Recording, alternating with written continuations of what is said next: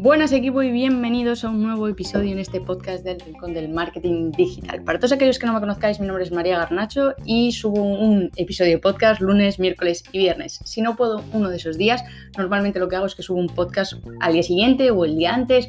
En fin, me voy intento establecer los tres podcasts que toca la semana, pero hay veces que no puedo por temas de horarios de trabajo y me toca pues subirlo al día después, como en este caso, que hoy lo subo el jueves, ¿vale? Que debería haberlo subido ayer y que no pude, ¿vale? Por temas de trabajo.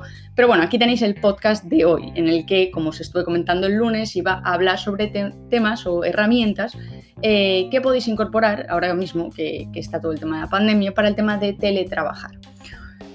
También voy a incluir herramientas que, aparte de todo el tema del teletrabajo, os van a venir bien para todas vuestras tareas y un poco la organización de vuestro día a día que creo que puede ser bastante interesante tenerlas en mente.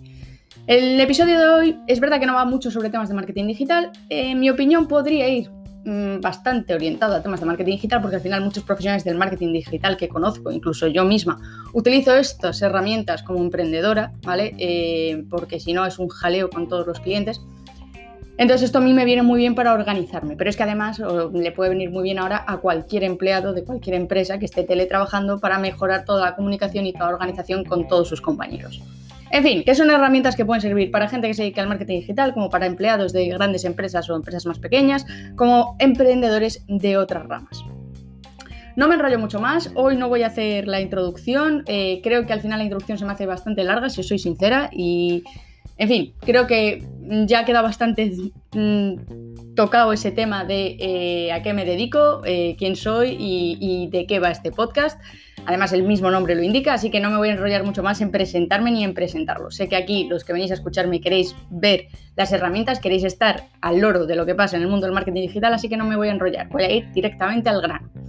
Bueno, empezamos. La primera herramienta que os voy a recomendar es Trello. Trello en un nivel para mí un poco básico, ¿vale? Porque es verdad que eh, a medida que vas a ir eh, aumentando tareas, Trello para mí tiene unas cosas buenas y otras cosas que no son tan buenas, pero bueno, dentro de un nivel medio o bajo podría entrar, ¿vale? Para poder empezar a organizarnos. Es decir, si, tú nunca has tenido esa organización o ese ese principio de, hay que organizarse con los clientes, con tal y no sé qué, Trello puede ser una buena manera. Trello es una herramienta muy sencilla, ¿vale? Que lo que te va a permitir es eh, crear tableros y dentro de los tableros, pues crear distintas tablas o columnas y dentro de esas columnas ir poniendo eh, las tareas. Incluso dentro de las propias tareas poner subtareas, ¿vale? Checklist, enlaces, mencionar, fecha de entrega, fecha de vencimiento, incluso poner etiquetas. Si nos adentramos mucho en Trello, tiene unas cosas muy buenas y es esto que os comento. Para poder organizarte, sea cual sea tu rama, es crucial que de una idea muy grande puedas bajarlo más a tierra. Y Trello tiene esa función, además de que eh, pues tiene eh, toda la parte de organización de tareas, de, calendario, de mencionar, por si trabajas en un equipo y tienes que mencionar una tarea que tiene que hacer uno, que necesitas que la haga previamente a que tú empieces con el paso siguiente. Es decir, tiene una parte muy positiva, ¿vale? ¿Por qué a mí no me gusta del todo Trello? Mira, si te soy sincera, a mí Trello no me termina de convencer porque creo que. Yo creo que es el tema del diseño, ¿vale? Yo no lo veo muy. Muy. No, termina de convencerme, aunque sé que es una herramienta potente y la he estado utilizando y de hecho muchas veces recurro a ella. Y de hecho ahora mismo tengo un cliente con, con, que trabaja con Trello y yo tengo que trabajar con Trello porque él me deja ahí las tareas. Con lo cual creo que es una herramienta que tiene que estar a la orden del día, ¿vale? Y tienes que conocerla eh, porque mucha gente trabaja con ella, incluso te puede venir bien, o sea, una cosa es que a mí no me vaya bien y otra cosa es que a ti igual no te funcione, yo creo que te podría funcionar también a ti sin ningún problema, ¿vale? La cosa es ir probando, ¿vale? A medida que vas a ir probando herramientas te vas a dar cuenta cuál encaja más contigo y cuál encaja menos. La siguiente herramienta es Drive. ¿Por qué pongo Drive? Me da igual que otra utilicéis. Bueno, vamos, me da igual. Eh, hay otras, las de, las de Outlook también me valen, es decir, las de Microsoft me parecen igualmente potentes. Yo utilizo Drive porque yo tengo Gmail, pero insisto, las de, las de Outlook, las de Microsoft me parecen igualmente muy potentes. Drive, la verdad es que justo, además hoy tengo una reunión con una clienta y ¿por qué me parece muy potente? Porque al final no solamente organización si trabajas con un equipo, es organización tuya, ¿vale? Y la facilidad de acceso a todos los archivos. Es decir, que tú estás fuera de tu casa y necesitas entrar a descargar una imagen porque tienes que publicar, y como siempre pongo ejemplos de temas de community manager o, o de marketing digital porque es a lo que me dedico, pero extrapolarlo y ponerlo en vuestro, ese ejemplo en vuestro campo, y Drive, eh, pues el, hecho de poder entrar desde tu móvil y descargarte la imagen, el vídeo, compartir, subir algún archivo, etcétera, Eso eh, para mí es una ventaja, vamos, es la mayor ventaja que tiene Drive. Además de poder compartir una carpeta con todo el equipo, si necesitas, imagínate, tienes una empresa y necesitas que en una carpeta determinada, no en toda, una carpeta determinada, dar acceso al community manager, al diseñador, al contable, a quien sea, pues tener esa opción de dar solamente acceso a una sola carpeta.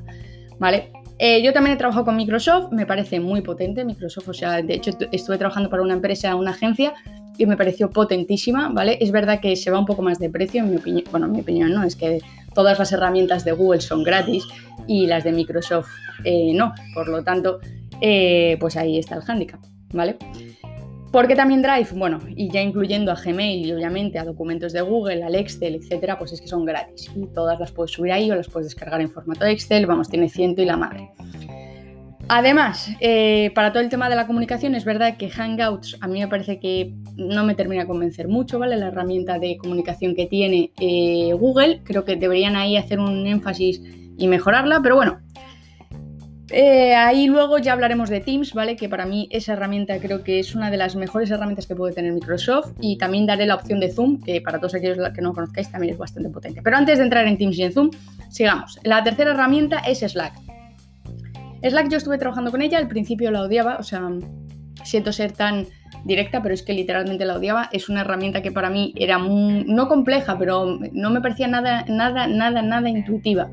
O sea, es verdad que una vez que estás dentro parece todo muy fácil, pero no me parece nada bonita y me parece intuitiva. Sin embargo, de nuevo, ¿vale? Quitando toda la parte de diseño, creo que Slack pues es muy potente, ¿vale? ¿Por qué? Porque puedes crear un montón de canales, porque puedes crear canales eh, y dar acceso a miembros del equipo determinado, es decir, eh, pongo Slack y eh, agrego en el equipo de diseño solamente a los diseñadores, en el equipo de comunicación solamente a, los, empleados que se dedican a comunicación, al, al, equipo, imagínate, tienes un cliente que solamente quiere diseños, pues igual convendría que estuvieras tú dado de alta como propietario y además al diseñador. ¿Vale? Por ejemplo, ¿vale? Os estoy poniendo un ejemplo para que podamos entenderlo. Es la que es bastante potente, es gratis y, la verdad que yo sí la he utilizado, aunque a mí no me guste el tema del diseño, que es simplemente pijotería mía, es verdad que Slack es también una herramienta muy potente. Si no es Slack, es WhatsApp, también lo podéis utilizar. La verdad es que WhatsApp, eh, además, durante la pandemia amplió el número de personas que se pueden agregar en una reunión, con lo cual a mí eso me pareció bastante brutal y de hecho lo estuvimos comentando en este podcast. Eh, ese avance en un lunes o un viernes sería de los que dedico el podcast a hablar sobre temas de noticias y me pareció bastante potente. Bueno, eh, WhatsApp Business lo tenéis también. es una herramienta que no está mal para hacer reuniones.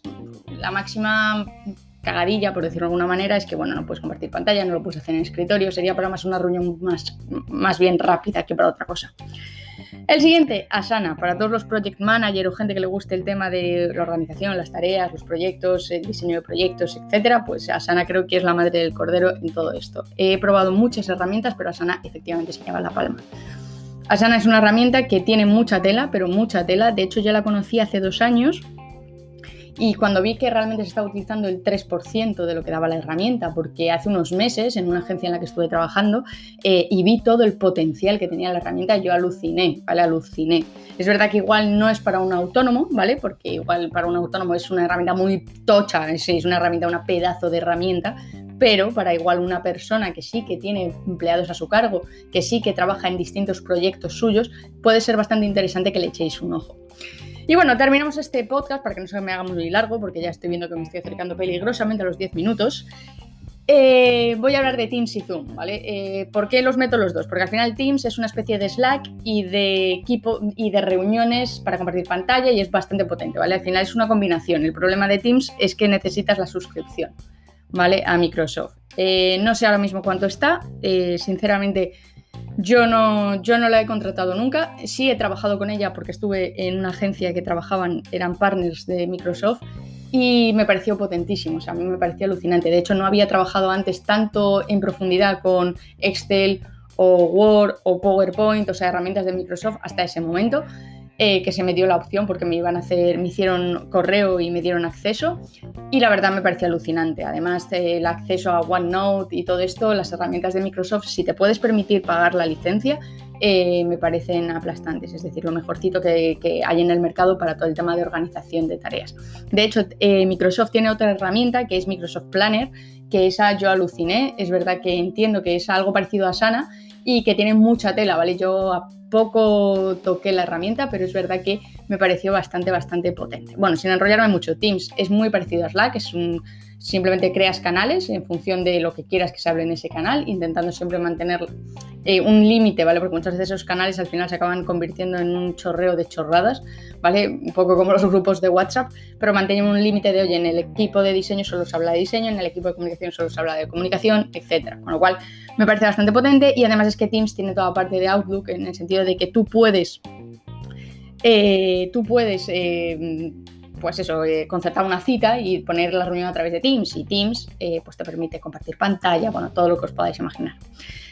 Para todo el tema de las conferencias, para las reuniones, si no es Teams, yo os recomiendo Zoom, ¿vale? Zoom es una herramienta gratuita, los 40 primeros minutos creo que puedes tener una reunión abierta. A mí me parece una herramienta que la llevo utilizando más de dos años ya y la verdad no la cambio por nada, pero literalmente ni por Skype. Aparte que a mí Skype me pasa lo mismo que con Slack. Al final es una herramienta que yo visualmente no la trago. O sea, hay herramientas, sabéis que hay, ciertas herramientas que cuando vosotros os sentáis pueden ser súper funcionales, pero cuando vosotros os sentáis ¿No sentís que la interfaz no os termina de convencer? O sea, a mí hay veces que me pasa, o sea, me pasa con herramientas que utilizo a diario, que, sé que son muy prácticas y, me, esfuerzo en, en, encontrarles la belleza. De hecho, HotSuite, que se actualizó, y ahora esto no tiene nada que ver, ya lo sé, pero bueno, pero para que me entendáis, HotSuite, que se actualizó hace apenas dos o tres, bueno, tres meses ni de coña, eh, dos mesecitos, ha pasado una, una, interfaz mucho más bonita. De hecho, a mí ya me es más agradable a la vista trabajar con HotSuite. Pero antes de la actualización, HotSuite visualmente yo lo odiaba. Pues eh, eh, un poquito me pasa con Skype, ¿vale? Por eso utilizo Zoom. Zoom es una interfaz que a mí me gusta, que bueno, que, que visualmente está bien y además tiene todas las funciones, compartir pantalla, invitar. De hecho, incluso puedes eh, crear tu propia URL, puedes eh, poner, eh, aceptar a alguien en plan em, que va a entrar en la reunión, yo que sé, porque tienes una reunión a las 10 y otra a las 11. Pues a las 10.59 de repente ves que entra en tu sala el siguiente que quiere entrar contigo a hablar la reunión. Pues le dejas ahí un momentito en espera mientras terminas con la reunión que estás teniendo en ese momento. En fin, que tienen muchísimas funciones y que os recomiendo que le echéis un ojo si no la habéis hecho. ¿Vale? Y antes de terminar, sí que me gustaría hablar de Zoom porque en las últimas actualizaciones dio la opción esta de ponerse un fondo guay, lo cual eh, ha levantado bastante, bastante las gracias en las reuniones y las hace mucho más amenas. Bueno, no me enrollo mucho más, esto era básicamente para dejar ahí una pequeña anécdota de la herramienta. Eh, como bueno, nos faltaría el episodio de mañana, ¿vale? Que sería una noticia o un par de noticias de marketing digital que puedan resultar interesantes. No me enrollo mucho más, espero que este podcast no se os haya hecho muy largo. Sabéis que intento ser lo más breve posible, pero hay veces que me enrollo yo sola y me, pongo aquí a hablar y a, y a, contaros un poco más de lo que se supone que iba a hablar. Entonces, pues esas cosas me pasan. No me enrollo mucho más, equipo. Eh, nos escuchamos mañana, ¿vale? Con una noticia, un par de noticias sobre marketing digital. Y entre tanto, y como siempre, a darle faller al marketing digital.